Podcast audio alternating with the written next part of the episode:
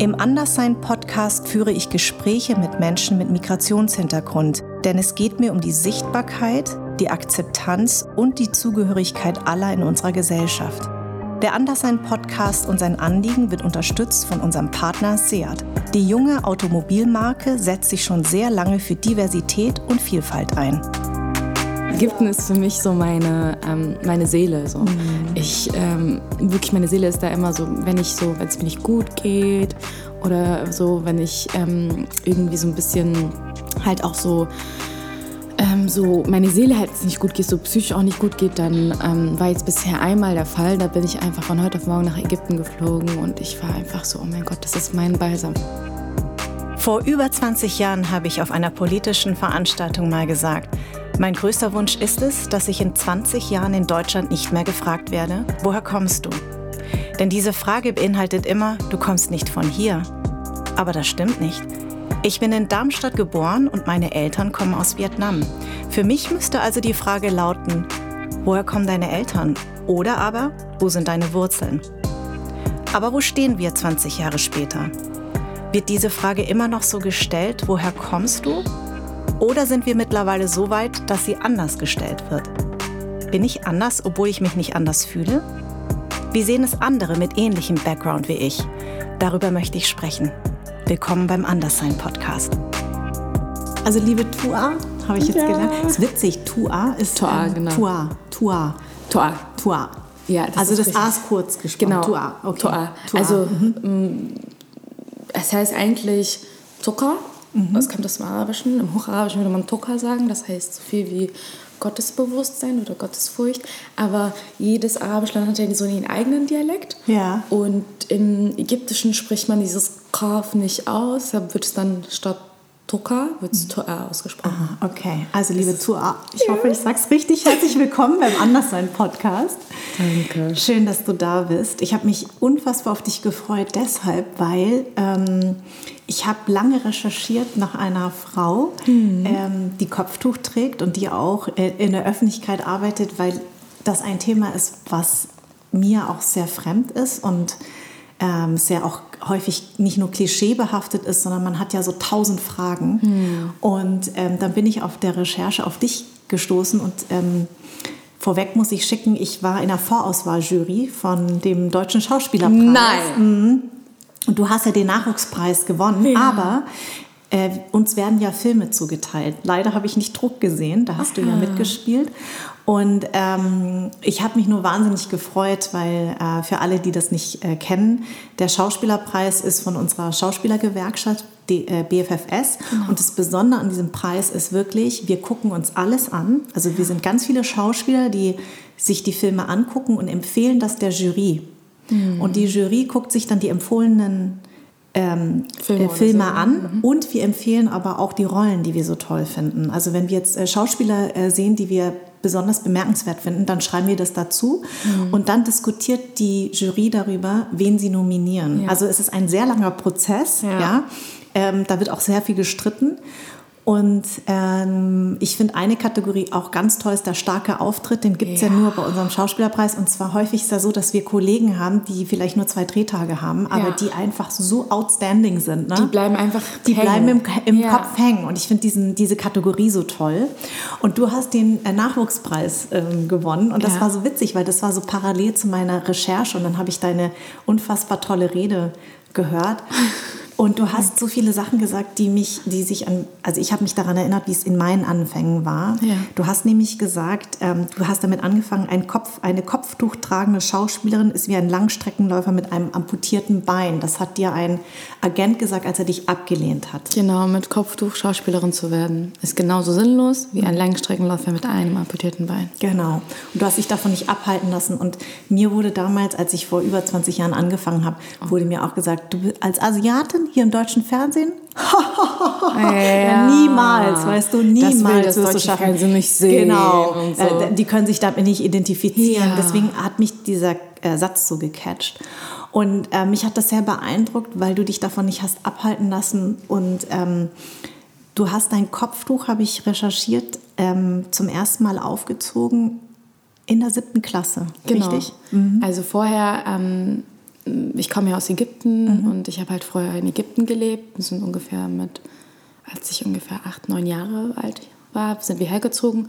Und dort hat man halt natürlich immer, also beim Gebet zieht man ja immer ein Kopftuch an oder ähm, irgendwie manchmal in der Schule, weil ich auf einer ähm, sehr, ähm, also ich war auf einer Mädchenschule dort, auf einer auch streng muslimischen Schule und so. Mhm. Ähm, und dann hat man immer wieder ein Kopftuch angezogen, aber so bestimmt, also selbstbestimmt zu sagen, ich möchte jetzt dieses Kopftuch anziehen und ähm, entscheide mich jetzt bewusst für diese Entscheidung, dass ich sage, ich werde mich jetzt mit Kopftuch bedecken, war jetzt ja erst in der siebten Klasse sozusagen.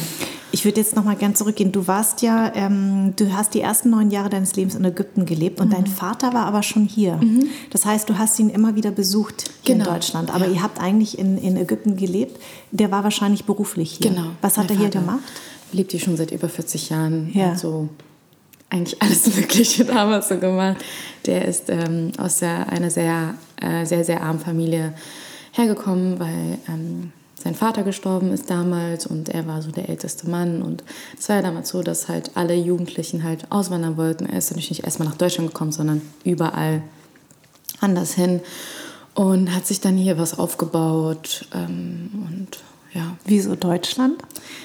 Weiß ich nicht, um ehrlich zu sein. Also ich glaube, er war auch in Griechenland, in Italien, in ähm, Frankreich, in... Da war er überall? Ja. Ach, Wahnsinn der ist da so durch, äh, und durchgewandert. Und dann ist er in Berlin aber hängen geblieben. Genau, sozusagen. ist in Berlin hängen geblieben. Mhm. Ähm, und das äh, Bewundernswerte an meinem Vater finde ich auch einfach, er hat sich dann halt um seine ganze Familie da gekümmert, so, um seine Geschwister und seine Mama. Und, ähm, Wie viele Geschwister waren da? Oder sind das? Äh, das? Es waren eins, zwei, drei, vier. Ja. Und jetzt sind es nur noch drei. Mhm.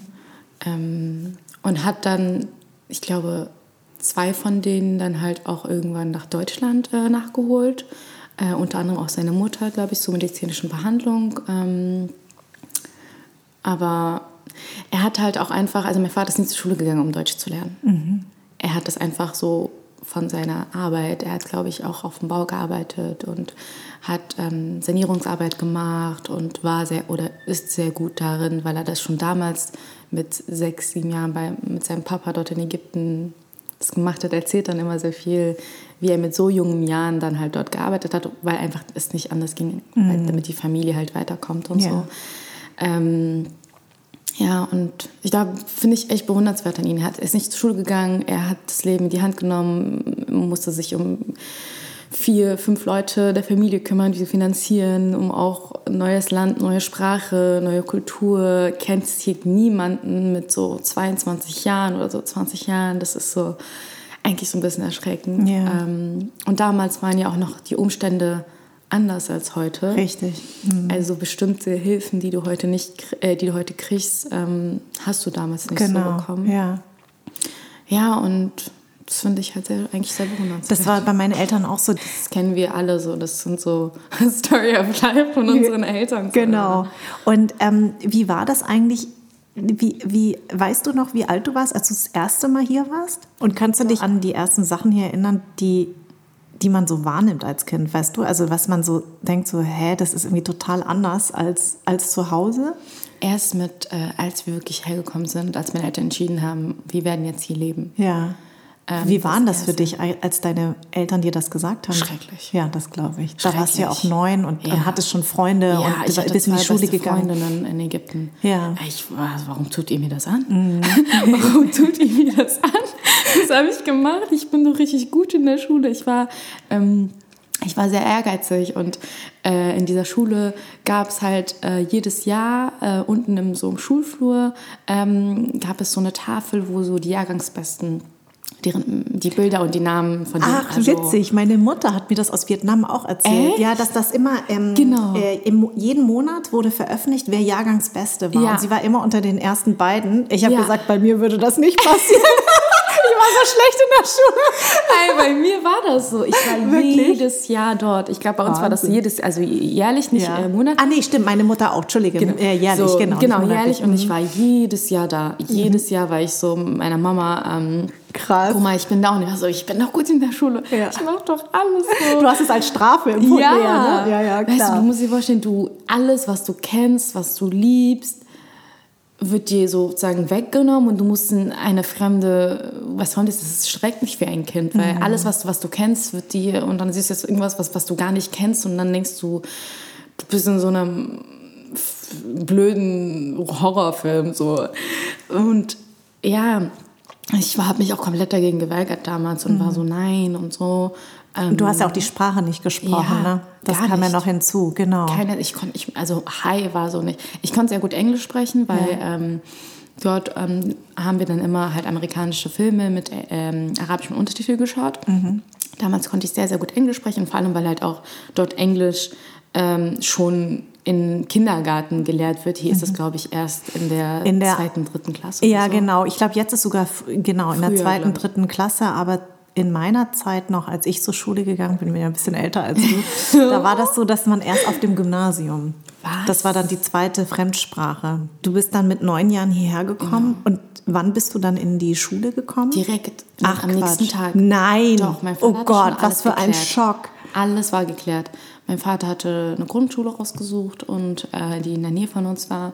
Und, Wo bist du äh, aufgewachsen hier in Berlin? Ähm, Erstmal in Moabit und dann ähm, während der sechsten Klasse gab es einen, einen, einen Umzug sozusagen und dann äh, war es dann seit der sechsten Klasse in Schöneberg. Hm, Okay. So. Oh Gott, das ist ja total Das schön. Das heißt, du bist angekommen Und dann. direkt. Oh, krass. Ich glaube, das war, das, ich lass mich nicht lügen, aber ein, am nächsten Tag war das direkt, glaube ich. Und wie war das? Dein Und erster ja, Schultag? zweiter Kannst du dich dran Tag. erinnern? Ja, ich bin ähm, zu spät gekommen, weil wir vorher bei der Schulleiterin waren und Ja. so Quatsch haben, bla bla bla. Mm, Und ähm, ich kam hierher und wurde direkt, also ich hätte in Ägypten, ich war fertig mit der dritten Klasse und hätte sozusagen jetzt in die vierte gemüsst. Mhm. Und ich kam hierher und wurde direkt in die vierte Klasse eingestuft. Ah, Und dann kam ich da halt an und ich, die Tür geht so auf und mein Vater steht so da und ähm, ich werde dann so ähm, neben einem Jungen gesetzt, der auch Ägypter war, damit das so irgendwie, damit man sich kommunizieren kann oder keine Ahnung. nachdem du auf der Mädchenschule warst, muss man dazu sagen. Genau. Das ne? war, das ist, ist auch immer so krass gewesen. Also erstmal war ich richtig geschockt. So, ne? ähm, aber ich glaube, ich habe mich einfach richtig krass an ihn rangeklammert, weil er war so das einzige. Ähm, was dich an zu Hause erinnert hat. Ne? Ja, Mhm. auch wenn es nur die Sprache war, aber es war so. Aber war der wenigstens nett zu dir? Ja, mit denen sind wir immer noch befreundet. Ach, wie also das toll. ist, also seine Mama ist dann so, also es hat sich herausgestellt, dass unsere Väter sich kennen. Äh, auch so Ägypter kennen sich überall Ah. Ja, gegenseitig ja, so. Ne? Ja, Also die mit Älteren. Vietnamesen auch so. Genau, Genau, die, die Eltern. Vietnamesen kennen sich auch alle. Überall so, ne? Und dann hat herausgestellt, dass unsere Väter sich kennen und dann kam man irgendwann so mit äh, der Familie zusammen und dann äh, ist seine Mama sozusagen heute heutzutage die beste Freundin meiner Mama und wir sehen uns halt auch als quasi mein Cousin. So, auch wenn wir jetzt nicht blutsverwandt sind, aber Ja. er ist unser Cousin sozusagen. Und hast du dann, und in der Schule war das gemischt oder war das, war, wart ihr die einzigen beiden, die jetzt. Äh, die so, also die POC waren? Ähm, nee, da waren schon so zwei, drei Türken, glaube ich, da. Und äh, noch ein Mädchen, die auch Araberin war. Und das war es, glaube ich. Und noch eine, die war Türkin, aber die war blond und weiß. Ja. So. Und ähm, weil du sagst, da war noch eine andere ähm, Araberin, ist es denn so, oder sogar mit dem Jungen, der, ist der hier geboren? Ist das dann was anderes? Ja. ja schon, ne? Man merkt auch, wenn ich jetzt mit, also ich habe jetzt zum Beispiel, äh, ich bin eine meiner, ähm, also die einzige meiner Geschwister, die halt gut Arabisch spricht. So, ne? Du bist die Älteste, ne? Genau, von fünf. nee, von, von sechs, sechs. genau. Mhm. Du hast gut recherchiert. Ja, ja, ich habe gut recherchiert. ich habe mich mit dir total beschäftigt. Du bist sehr gut auch mit meinem Papa und so. Ne? Ja, ich habe ja. noch nie mit meinem Papa gesprochen. Ich versuche eigentlich immer so meine Siehst Familie. Du, beim Anderssein-Podcast ist alles Ja. anders.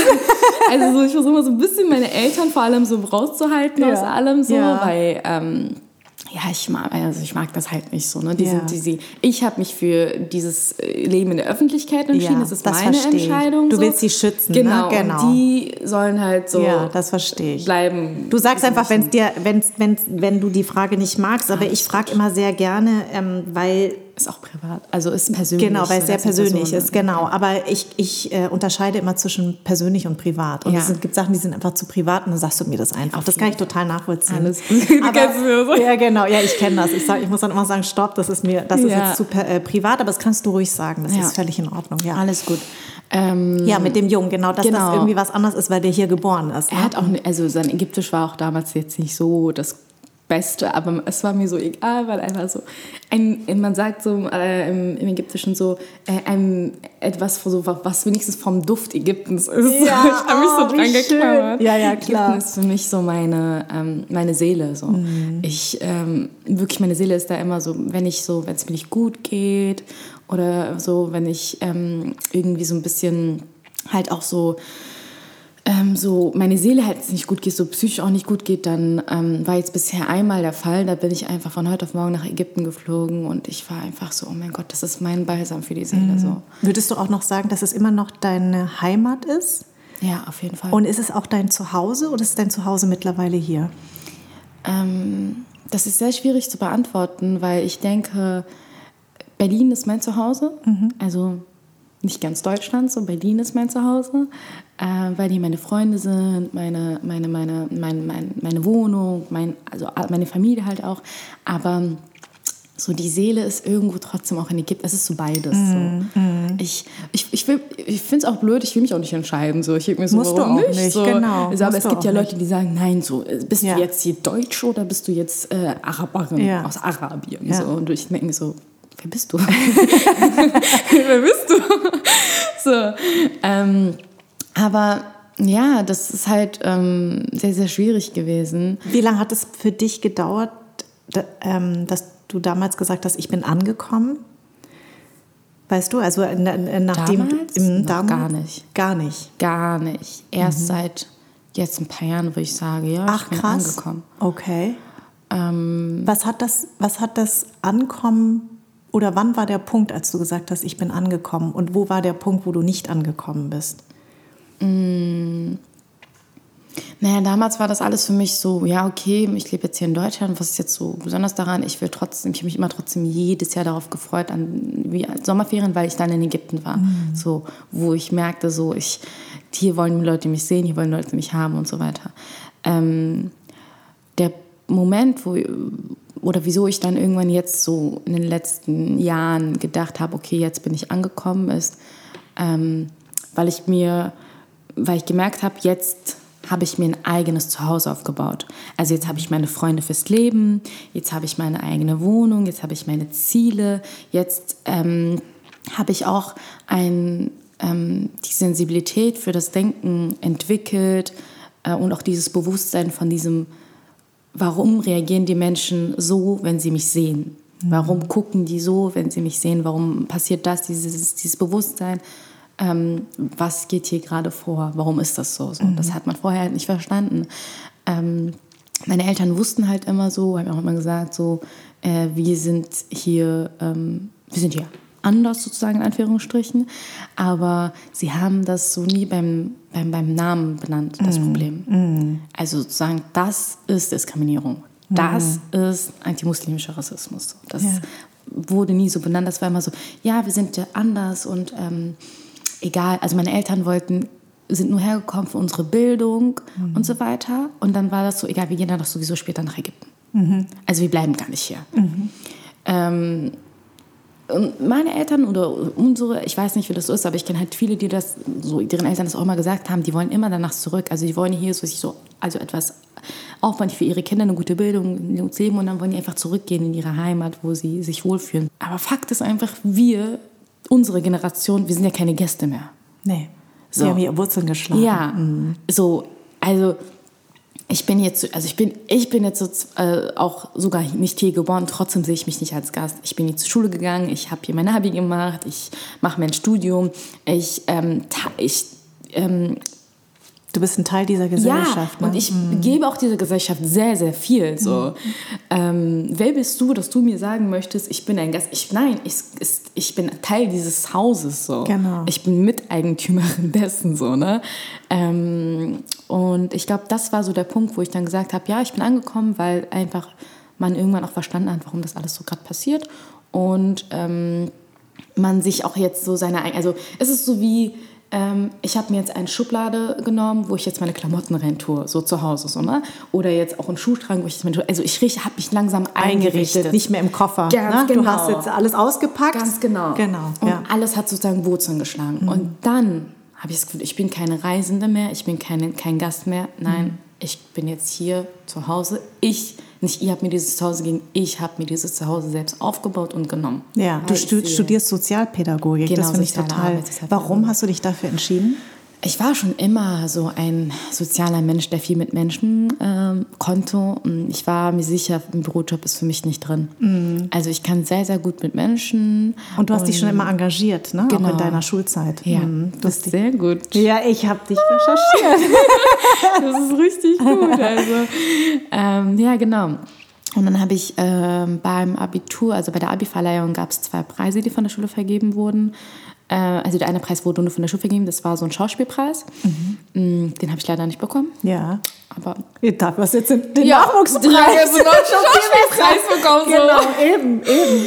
Ähm, aber dann gab es halt den äh, Preis für ähm, den sozialsten oder die sozialste Schülerin. Ach Quatsch, und den hast du bekommen. Genau. Oh, das ist ja eine viel größere ja, Auszeichnung. Voll. Das wurde von dem Bezirksrat, keine Ahnung, was damals übergeben. So, Ach, das wie war toll. halt richtig, richtig cool. Und das war so, wo ich mir gedacht habe, ja, ja, das ist toll, du, du bist doch darin gut, so, du dringst auch zu den Leuten so durch und du Ja. hast einfach so eine Art und Weise. Ähm, mach das doch. Aber dann habe ich erstmal gejobbt. dann habe ich erstmal gejobbt, weil ich mir noch nicht sicher war. Ich war so, okay, recht. Ich wusste schon immer, ich möchte etwas verändern. So. Ich m- will was verändern. Ich hatte immer dieses Bewusstsein, weil meine Eltern mich so erzogen haben, von wegen ähm, Wertschätzung dessen, was ich jetzt hier habe. So. Nicht, was die deutsche Gesellschaft mir jetzt hier gerade schenkt und ich muss dankbar sein dafür, sondern einfach die Wertschätzung. Also ich bin jetzt nicht, weil ich mir denke, so alles, was ich jetzt erarbeitet habe, das habt ihr mir nicht geschenkt, das habe ich mir wirklich erarbeitet. Erarbeitet. So, deshalb bin ich jetzt nicht irgendwie dankbar, aber ich schätze es wert, dass ähm, ich habe halt dort gelebt und ich habe ähm, andere Umstände gesehen so mit Menschen. Also ich hatte, ähm, ich kannte äh, SchülerInnen, die ähm, deren Eltern halt ähm, nicht viel Geld hatten und äh, die sich keine Uniform leisten konnten. Und dann äh, musst also wurde denen halt Uniform, also ältere Uniform von Leuten einfach weitergegeben. Ähm, Menschen, die halt äh, fertig waren mit ihrem mittleren, mittlere Schulreife oder sowas. Und dann haben halt die Eltern gesagt, okay, jetzt reicht, wir haben jetzt kein Geld mehr für, äh, für die Schule, du gehst nicht mehr zur Schule. So, es geht einfach nicht mehr. Wir brauchen dich jetzt hier, du musst arbeiten für die Familie. Und dann haben die halt einfach sich so in die Schule geschlichen, hinter dem Rücken ihrer Eltern, weil sie einfach lernen wollten. So, oder auch im Abi, äh, im Abi in der Uni in Vorlesungen geschnitten, äh, geschlichen, über den Zaun der Uni gesprungen, um einfach hinter dem Rücken der Eltern und versuchen gleichzeitig noch zu arbeiten für die Eltern, aber trotzdem noch sich um die, um die Schule oder um die, um die, die Bildung, Bildung zu kümmern. kümmern. So, Ja, ne? Mhm. Ähm, und dafür, das, das schätze ich halt einfach wert, dass es hier eine andere Bildung gibt. Und dann denke ich mir so, wenn es so SchülerInnen gibt, die sich darüber aufregen, dass wir eine Schulpflicht haben von zehn Jahren, denke ich mir so, die auch noch kostenlos ist. Ja, genau. Also du musst kein Geld, kein Geld für Bücher zahlen, du musst kein Geld für, für, für, für deine Schulzeit zahlen, du musst äh, so. Du darfst zur Schule gehen. ja, du hast die Möglichkeit, einfach zur Schule zu gehen. So, schätzt das mal. So. Schätzt es mal wert, so einfach. Mhm. Ja, die meisten äh, kommen halt aus ihrem, äh, aus ihrem, wie sag ich mal, aus ihrer Bubble Blase. nicht raus. Ne? Ja. Und deswegen sehen sie das nicht. Und wenn du mal andere Umstände kennengelernt hast oder auch viel gereist bist oder Ja. eben Eltern hast, die anders aufgewachsen sind, dann weißt du das total Ja. zu schätzen, was du hast. Ähm, du hast ja, ich habe gelesen, du hast in der siebten Klasse, du hast dann den Schulwechsel gehabt ne? Mhm. ähm, aufs Gymnasium und da hast du beschlossen, das Kopftuch zu tragen. Ja. Das war also von dir gewollt. Ja, auf jeden Wie Fall. haben denn als allererstes deine Eltern darauf reagiert? Meine Mutter hat mich nicht ernst genommen. Trägt sie denn Kopftuch? Meine Mama ja. Ah, okay. Aber auch, äh, ich glaube, ich weiß nicht, wann, so kurz bevor sie geheiratet war irgendwann, irgendwie sowas. Also es ist jetzt nicht so, also jetzt auch in unserer Familie, also meine Oma ist halt eine sehr, sehr religiöse Frau, mein Opa, ähm, also Gott sei ihm gnädig, sagt man, ja. Ja. Ähm, Gott hat ihm selig. Genau, Gott hat ihm selig. Hat ihm selig Genau. so. Ähm, der äh, war auch ein sehr, aber es war jetzt, also meine, meine Tanten haben auch erst irgendwann Kopf, also die eine hat erst Kopf angezogen, als sie dann irgendwann verheiratet war und war so, okay, jetzt ziehe ich meinen Kopf noch an. Das heißt, von allen eigentlich von sich aus, dass sie gesagt Ja. haben, jetzt trage ich das Kopftuch. Ja. Ähm, für alle, so wie jemand wie ich, die jetzt keine Berührung damit hat, warum? Ähm, unterschiedliche Gründe. Ich kann dir bis heute nicht sagen, warum ich mich entschieden habe, das Kopftuch anzuziehen. Ach so.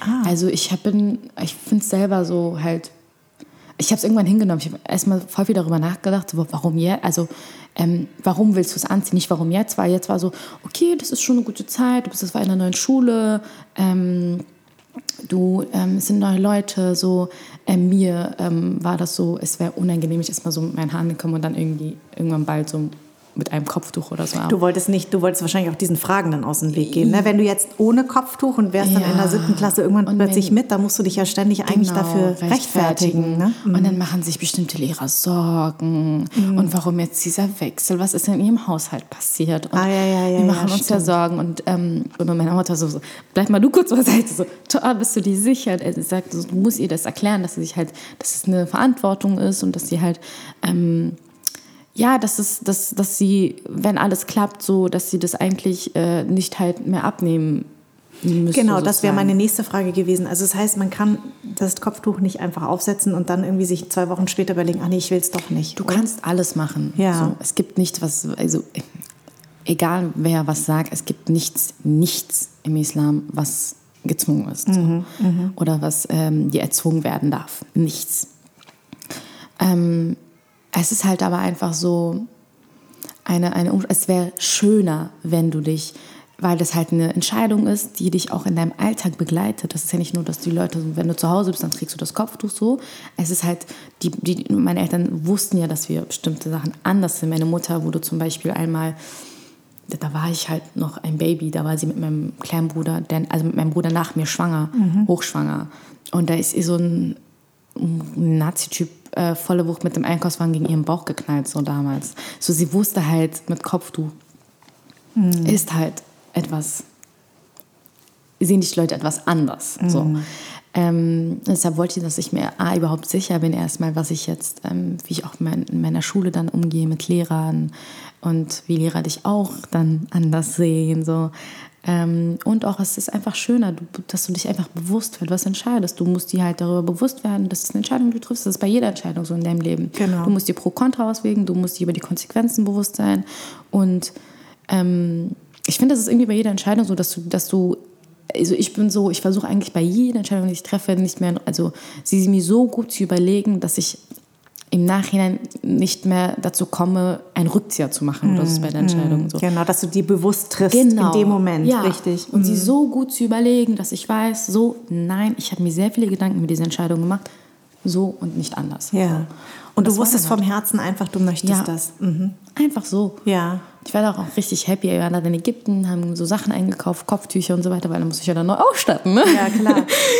So, Ich habe ja auch äh, gesehen, bei, ähm, bei den verschiedenen Outfits, die du anhast, hast du auch dementsprechend die Tücher und du, du trägst sie auch jedes Mal anders. Ja. Und jetzt trägst du sie so, wie ich es eigentlich kenne, aber beim Schauspielerpreis, das, sah, das war wahnsinnig Ja, ein schön. Das ist fast wie ein Turban. Turban, ne? Genau, ist ein Turban. Genau. Und ist es, Bei, an kälteren Tagen mache ich mir gerne den Hals. ja, ja, klar. Ähm, und ähm, wie, also da, das heißt, deine Mutter hat gesagt, sei dir dessen bewusst. Du Ja. hast gesagt, ich bin mir bewusst.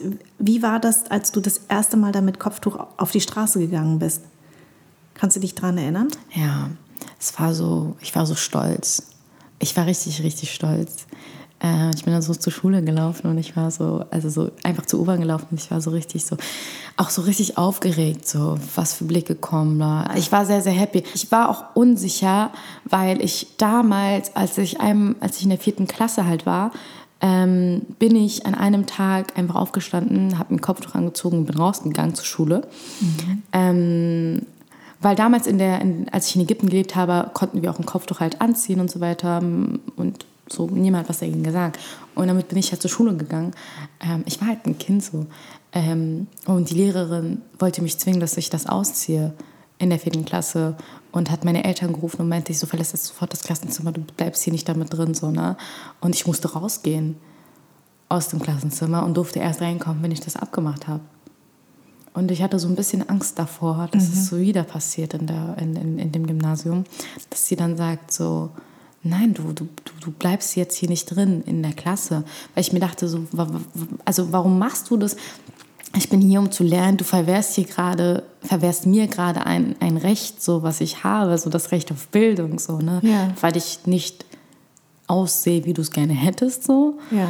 Ähm, das war, ich bin dann nach Hause gegangen, habe angefangen zu weinen und so. Mein Papa war so, ja, egal, warum hast du es denn angezogen und so. Und ich so, ja, mir war kalt und ich wollte so wieder halt, ich habe einfach wahrscheinlich Ägypten vermisst, glaube ich. Und, Ägypten äh, vermissen und wahrscheinlich, weil deine Mama auch Kopftuch trägt. Und ich meine, du warst ja echt noch klein damals. Aber so, ne? das habe ich nicht, nicht gedacht, so Ach, meiner so Mama. Ah, ja, so, das witzig. ist Weil man, man, man, manches orientiert man sich ja an der Mutter, ne? Also deswegen, nee. Ah, ja, witzig. Meine Mama und ich sind uns sehr, sehr, sehr, also wir sind sehr unterschiedlich. Okay, okay. Wir sind sehr unterschiedlich. Ja. äh, ich bin eher so, also ich bewundere viel an meiner Mama, aber wir sind uns also auch charakterlich sehr, äh, sehr, sehr unterschiedlich. Sehr unterschiedlich. Und ähm, das heißt aber, deine Lehrerin hat nichts gesagt in der siebten Klasse. Als ich hatte auch eine andere Schülerin. Die auch Kopftuch getragen nee, nee, nee, in der ersten Klasse, in dieser bilingualen Klasse, war ich alleine als Kopftuchträgerin, ja. Und da waren auch eher mehr also weniger POCs, mhm. äh, aber in der zweiten, also ich habe dann die Klasse gewechselt, ähm, weil als ich nach Deutschland gekommen bin, habe ich mich, als ich mich auf die deutsche Sprache konzentriert habe, um sie halt dann zu lernen, ähm, habe ich halt von der Englisch komplett weggesehen sozusagen und dann wurde ich dann schlechter im Englisch. Mhm. Ähm, und dann, ja, da war noch ein anderer Kopfträger. Aber da war eine Situation, wir wollten irgendwann, ich glaube, 8. und 9. Klasse zum als Klasse äh, Tropical Island fand mhm. so. Mhm. Und ähm, dann sagte so damals unsere Klassenlehrerin zu uns, Mensch Leute, nee, das, das, ihr könnt das nicht. Und alle haben sich so gefreut und er so, nee, ihr müsst doch auch an eure MitschülerInnen denken. So.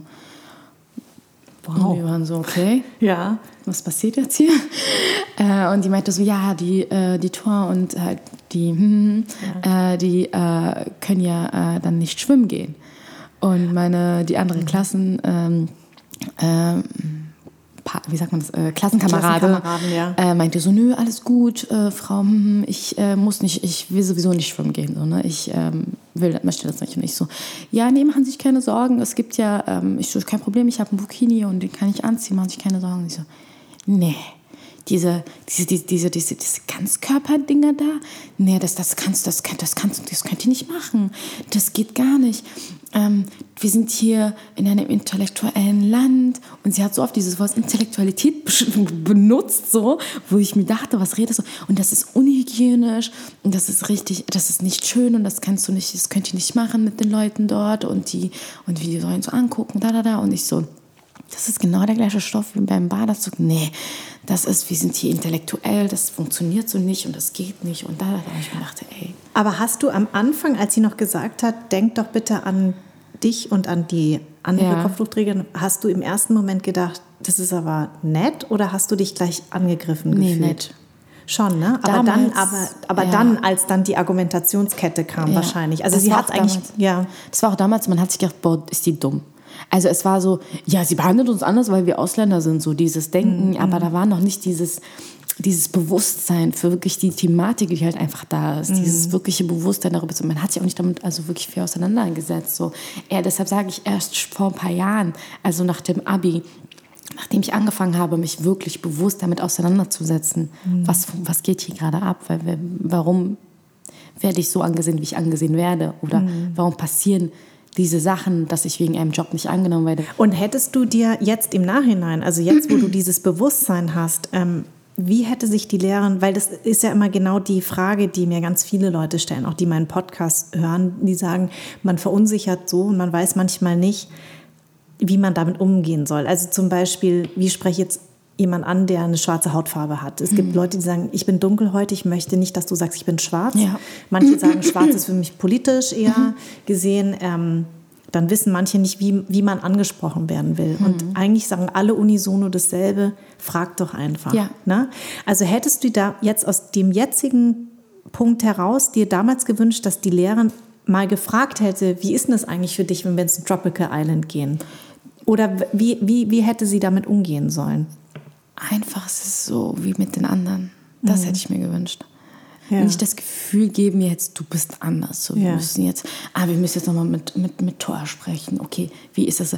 Nein, ma, also du, also dass du auf den Gedanken kommst, jetzt nochmal irgendwas anders zu überdenken, heißt ja, dass du mich schon anders siehst. Mm, so. Mm. Ähm, du verstehst du, aber die Unsicherheit von deinem Gegenüber, oder? Also, also ich ja. sage immer, ich möchte lieber gefragt werden. Ja. Der Ton macht ja die Musik. Ganz ne? genau. Also wenn jetzt sowieso. jemand natürlich, na, das ist klar. Aber wenn jetzt äh, jemand kommt und sagt, du pass auf, wir wollen gerne ins Tropical Island, wie ist denn das eigentlich für dich? Ähm, ist es für dich in Ordnung? Dann finde ich, ist es was anderes als eine Vermutung.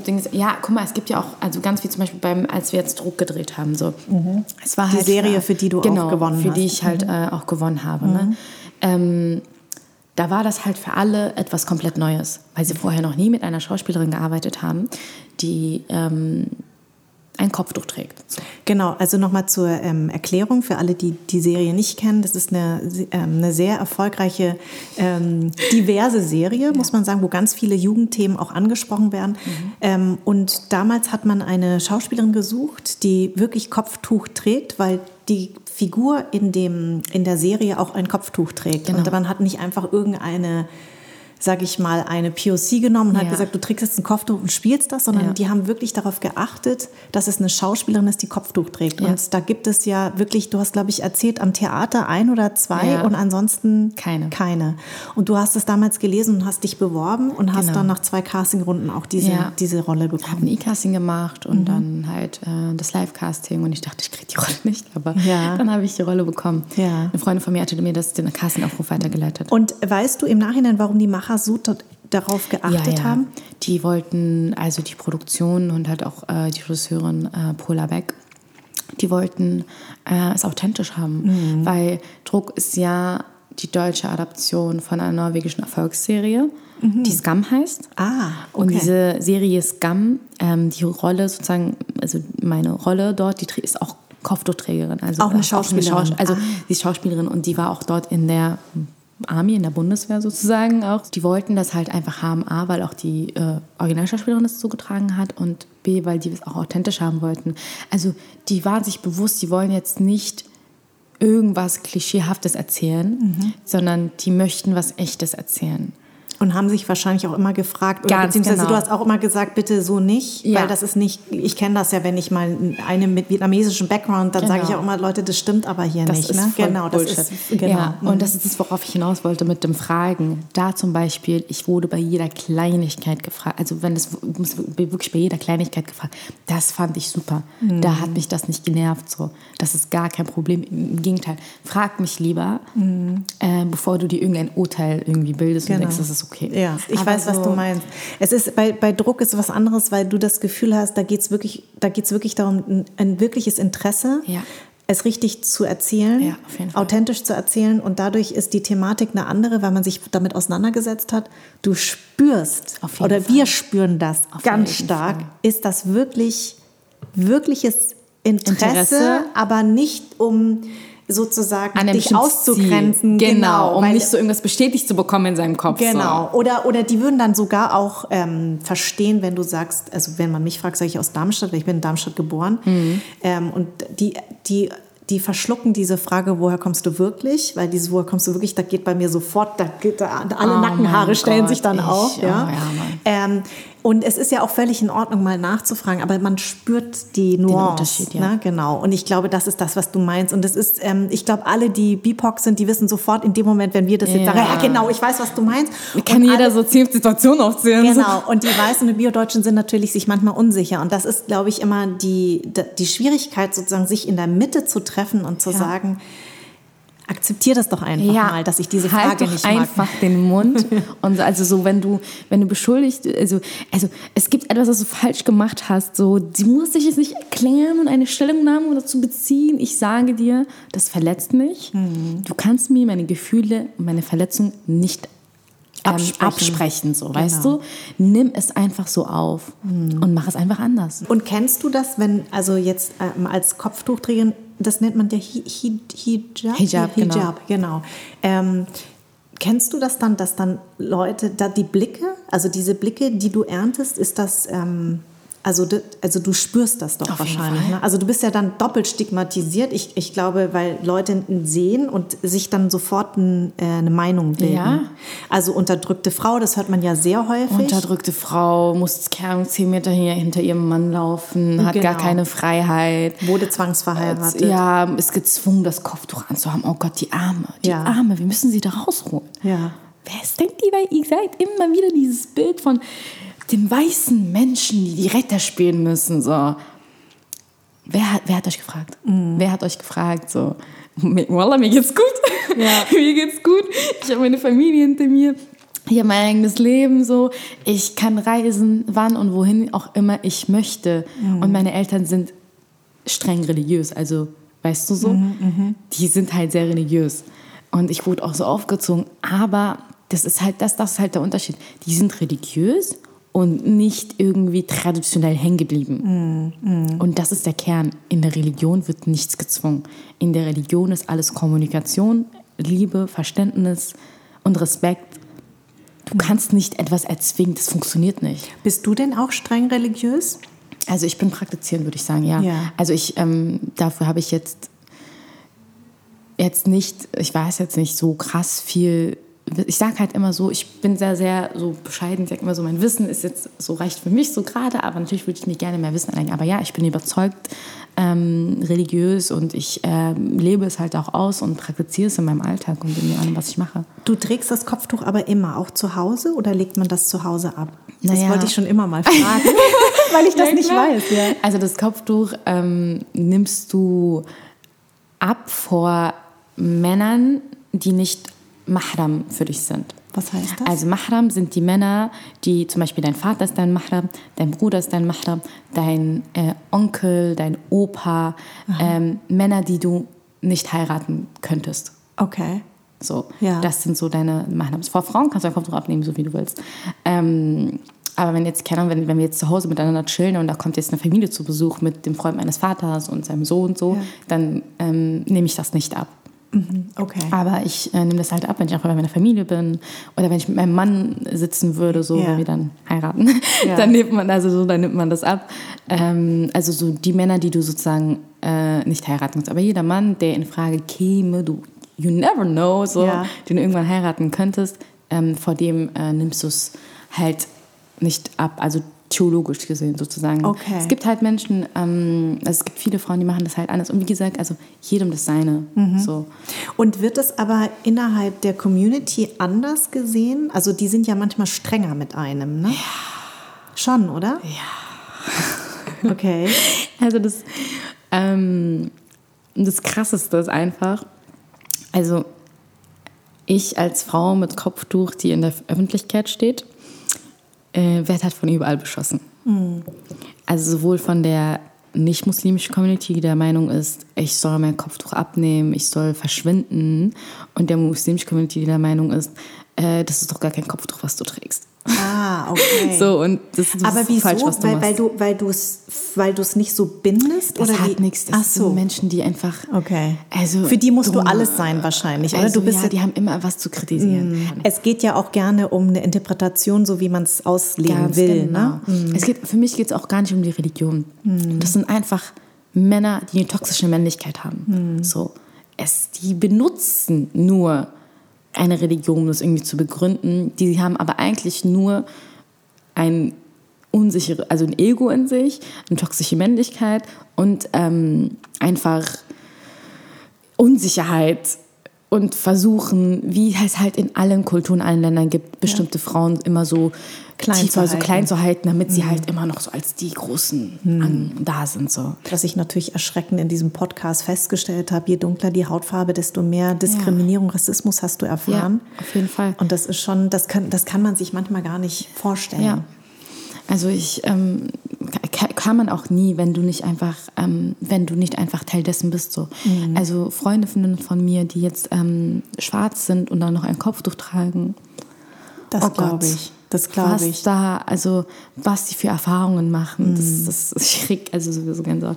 Also das ist einfach nur schlimm. Mhm. Und ähm, das ist halt einfach so schlimm, weil dann nicht mehr so der weiße Mensch ähm, dich sozusagen äh, abwertet und dich diskriminiert und dich rassistisch behandelt, sondern es so krass, dieser Rassismus so krass da ist, dass halt auch so untereinander man so rassistisch, also du, du, wir sind schon, jeder von uns ist schon so, wie, also zwar jetzt, ich bin jetzt nicht schwarz, aber ich bin auch Teil einer marginalisierten Gruppe, so, wir sind alle Teil und du dann auch. Und es ist halt, es ist immer ein anderes, sagen wir, scheinbares Merkmal, was so halt uns scheinbar anders macht, aber trotzdem haben wir alle diese eine Gemeinsamkeit, dass wir halt alle Teil dieser marginalisierten Gruppe sind und dass immer so der weiße oder die weißen Menschen versuchen, diese ganzen Gruppen zu unterdrücken und sie abzuwerten, um sich, um sich einfach immer oben halten zu können. So. Und dann passiert nicht mal nur noch das, dass sie uns runterstufen, ähm, sondern auch noch untereinander, untereinander, in diesen Gruppen passiert genau. das. Ja, das ist so. eigentlich das Schlimme. Genau. Und das ist einfach schrecklich, mhm. weil ich mir mhm. denke, so klar haben wir nicht die gleichen ähm, Beispielsweise haben, haben wir jetzt nicht alle die gleichen äh, Level, nicht Levels, aber so die gleichen äh, Posten, die wir haben, aber es ist trotzdem der gleiche Kampf so. Mhm. Im, in, von, von, es, ist irg also es ist irgendwo noch der gleiche Kampf, weil wir halt alle mit bestimmten Dingen zu struggle haben. Mhm. Und so, ich will nicht sagen, ein Gegner in Anführungsstrichen gibt, aber so es eine ein gegnerisches Weltbild, sage ich mal, gibt. Mhm, mh. Um das so zu formulieren, weil ich will jetzt nicht irgendwie alle, alle weißen Menschen in einen Topf werfen. So. Das ist natürlich nicht meine, meine, meine Absicht. So, es gibt viele, viele, viele, viele, viele weiße Menschen, die ähm, sich bewusst sind über ihre White Privilege und ähm, die halt auch was verändern möchten und wollen und auch immer fragen, ey, lass mal das machen. Also die letzten, also die Let in der letzten Zeit die ganze Arbeit, die ich mache, so über, also gegen Rassismus und Diskriminierung, ist immer mit weißen Leuten, die einfach was verändern wollen. Und das, das, das schätze ich halt einfach krass. Mhm. Ich rede jetzt aber nur von diesem Weltbild, woher dieses Rassismus halt kommt. Und mhm. das passiert halt, eigentlich hat immer erstmal angefangen mit weißen Menschen. Mhm. Und sag mal, ähm, du hast ja sehr lange gebraucht, um eine Agentur zu finden. Du hast ja schon Druck gedreht und ja. du hast ja fast neun Monate gebraucht, um überhaupt eine Agentur zu ja. finden. Das ist eine tolle Agentur. Ich kenne deine Agentin ja. Die, ähm, die sind super. Ähm, die hat überhaupt ganz tolle Schauspieler in, ähm, in einer Crush Agency. Ja. Ähm, du willst ja weiterhin auch als Schauspielerin arbeiten. Auf jeden Fall. Wie schwer ist das für dich? Es ist sehr schwer. Mhm. Ähm, muss ich mir leider eingestehen. Auch wenn ich das nicht möchte, aber ich muss es mir leider eingestehen. Am Anfang, ich habe immer so zu strugglen, weil ich mir denke, nein, ähm, ich möchte auch gar nicht über das Kopftuch reden und ich möchte auch gar nicht über Rassismus reden, damit man nicht, also so, ich will mich selber nicht in die Schublade stecken, damit man nicht, mich auch noch dann so da reinsteckt. Aber ich kann nicht nicht darüber reden. So, dann würde ich ja irgendwo so ein bisschen so das Gleiche machen, es so wie so meine Eltern den mich beim Namen. Nein, ich spreche so bewusst darüber, um zu sagen, auch wenn ich das und das habe, ich mach's mit trotzdem. So, mhm. mhm. weil ich, ich, ich will ja nicht irgendwie, ich will ja das Problem ähm, also nachhaltig bekämpfen und es bei der Wurzel anpacken und das kann ich nicht, wenn ich das, wenn ich das nicht mit benenne. Richtig. So was halt euer Problem dabei ist in Anführungsstrichen. Mhm. Ähm, es ist schwierig, weil ich mich komplett weigere, ähm, stereotypische Rollen zu spielen. So. Ähm, Kenne ich. Mhm. Kannst davon auch ein Lied singen? Ne? Mhm, kann ich davon ein Lied singen. ähm, Braucht einen langen Atem. Auf jeden Fall. Und man muss den. Mut haben, immer wieder abzusagen. Ich habe sehr, sehr, sehr, sehr viel abgesagt, ähm, weil ich eben genau wie du keine Stereotypen spielen wollte. Ähm, jetzt bin ich so weit, dass ich sie spielen kann.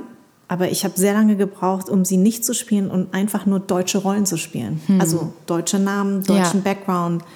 Die, hat, die sieht halt so aus wie ich, aber das, hm, das tun das ja halt viele. Auch, ja. Ne? Und es gibt Menschen, die aussehen wie du und ja. mit Kopftuch und das ist auch in Ordnung. Und, und das ist eben total schwer. Aber man, muss, man braucht einen extrem langen Atem, weil was ich immer wieder feststelle, ist, dass das Publikum an sich eigentlich sich eigentlich gar nicht offen. fragt. Das ist ganz offen. Ja. Aber die Leute, die das bestimmen, die Redakteure, die Produzenten, die oben, die oben an den Hebel sitzen, die haben totale Schranken im Kopf. Und die Voll. muss man leider überwinden. Trotz deines Schauspielerpreises hast du das Gefühl, dass sich da irgendwie was verändert? Oder am Anfang wahrscheinlich klatschen alle und sagen, oh, es ist so toll. Ja. Aber dann alle, alle applaudieren und alle machen und es ist ja schön, was sie sagen und es stimmt okay, und wo ist die Veränderung? Mm. Wo, wo, wo, wo, ist der, wo, wo, wo kommt das jetzt langsam so, ne? Mm. Ähm, ich glaube, nächstes Jahr wird sehr viel offenbaren. So, das im nächsten Jahr wird, wird man sehen. So, ich habe seitdem habe ich so viele Presse Anfragen, Podcast-Anfragen und so weiter und so fort, wo man halt immer über das Thema spricht. Manchmal so wird es mir irgendwann einfach so zu viel. blöd, so warum muss ich immer darüber reden? So Leute, ich Gott sei Dank bist du dann aber zu mir gekommen. Ja. Nein, ich weiß ja, dass, du, dass es bei dir auch anders ist. So. Ist ja auch der anders ja.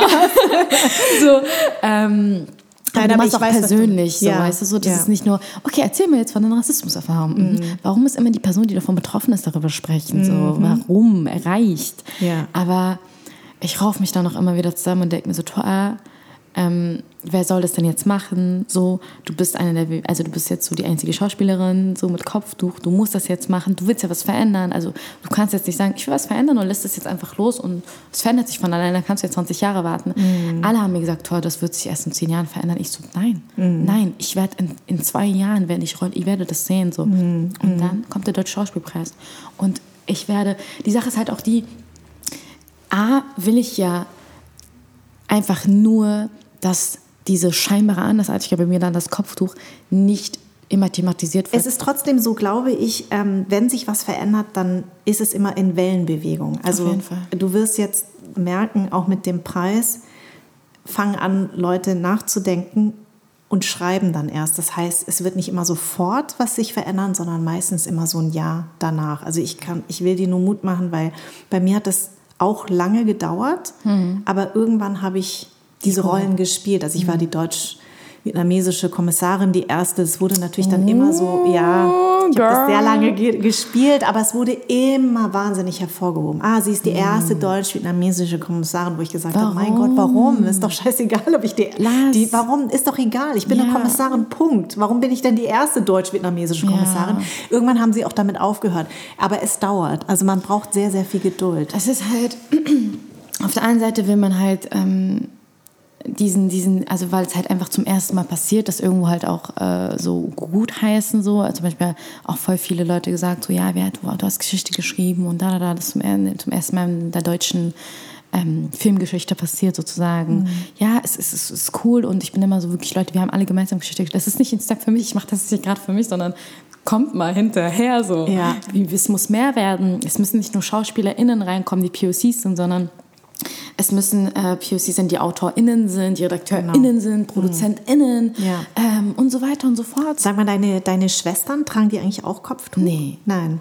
Die eine ist ja noch, äh, die wird ja noch klein, 10, so. genau. Das ist, ah, nee, nee. Und die ähm, zweite ist 14 und die. Das war ja eigentlich, da warst, nee, du warst zwölf, glaube ich, ne? Ja. Du warst ein bisschen jünger. Ja. Ja. Also die hat sich noch nicht dafür entschieden. Und du hast ja bestimmt viele Zuschriften von ganz vielen bekommen, denke ich mal, ne? voll. Äh, Und, ähm, und die sind wahrscheinlich auch wahnsinnig stolz, oder? Voll. Also ich, das, das, das, das Schöne daran ist halt einfach, dass es nicht nur muslimische ähm, Mädchen sind, sondern halt auch, oder junge Frauen sind, sondern halt auch nicht muslimische junge Frauen. Ähm, auf der einen Seite die muslimischen jungen Frauen, die halt wirklich überstolz sind und einfach sagen so, boah, du gibst mir Hoffnung. Ähm, eine war so kurz davor, ihr Kopftuch abzunehmen, weil sie die und die und die und die Erfahrungen hatte und dachte, sie kommt in ihrem Leben nicht weiter wegen dem und sie war voll zwiegespalten, mir ging es psychisch voll schlecht und dann hat sie halt Druck gesehen und halt mir so gesprochen war, so, boah, jetzt, nein, ich krieg das hin und das gibt mir Stärke und da, da, da und so. Und dann gibt es halt auch nicht-muslimische junge Frauen aus wirklich, also aus der ganzen Welt. Also ich habe äh, Fanbücher zu Hause ähm, und Briefe zu Hause von so vielen Menschen halt auch aus Kasachstan, aus Südkorea, aus äh, Chile, aus Spanien, aus Frankreich, aus Russland, überall so Leute, die halt einfach sagen, boah, auch Mütter so von so eines Mütter von drei Kindern oder so, die halt sagen, boah, krass, ähm, danke, dass du uns einfach jetzt ein anderes Bild von muslimischen Frauen gezeigt hast, wie Und sie dass du immer dargestellt Stimme werden. gibst, ne? Ja, also halt, das sind ja sozusagen die nicht muslimischen so, Frauen, die okay, halt, aber ja. die muslimischen Frauen ja, so, Ja. aber die muslimischen Frauen, die halt einfach mal sagen so, krass, ich habe jetzt ein anderes Bild davon. Also einfach nicht jetzt irgendwie ich sage halt auch immer so, jeder, der mich fragt, ich so, Leute, es gibt für mich nicht, also ich bin, ich, die Art und Weise, wie ich als zollvolle Religion auslebe, ist, wie ich als zollvoll sie auslebe. Mhm. Das ist eine von vielen Wahrheiten, das ist nicht die eine Wahrheit. Ja. Es gibt immer überall, sag auch immer meine Mama, schlechte und gute Menschen. Es gibt natürlich irgendwo auch Menschen, die ähm, Frauen unterdrücken und so weiter. Aber das gibt es nicht im Islam, das gibt es bei Menschen, die das ausleben so und es gibt in allen in Kulturen. Religion, in allen Regionen, Kulturen, Es überall. gibt in allen Ja. Ländern andere Regeln. Vielleicht solltest du versuchen, selber Drehbücher zu schreiben. Dann Ja, kannst du deine eigene Geschichte so schreiben. Ich weiß, es ist nicht so einfach. Meins. Ja. Also ich bin so auch, ich bin, ich bin, ich bin, würde ich sagen, so nicht so nicht so kreativ. Also bisher habe ich noch nicht so eine kreative Ader in mir so verspürt. Ähm, ich bin gut darin, eine Rolle zu nehmen und sie mit Leben zu füllen. Aber so eigene, so kreative Dinge, stell mal das da und. Also es fällt mir ein bisschen schwierig, um ehrlich zu sein. Aber ich bin mir sehr sicher und ich glaube, das ist ganz wichtig, dass du diese Dinge sagst, damit du was veränderst. Und ich wünsche dir in Zukunft wirklich ganz tolle Rollen und ich drücke dir wirklich die Daumen. Halte durch, das ist Ja, das Aller, müssen Allerwichtigste. wir. müssen wir, aber es lohnt sich. Auf jeden Fall. Danke dir, Tor, für deine Zeit. Gerne, gerne, gerne.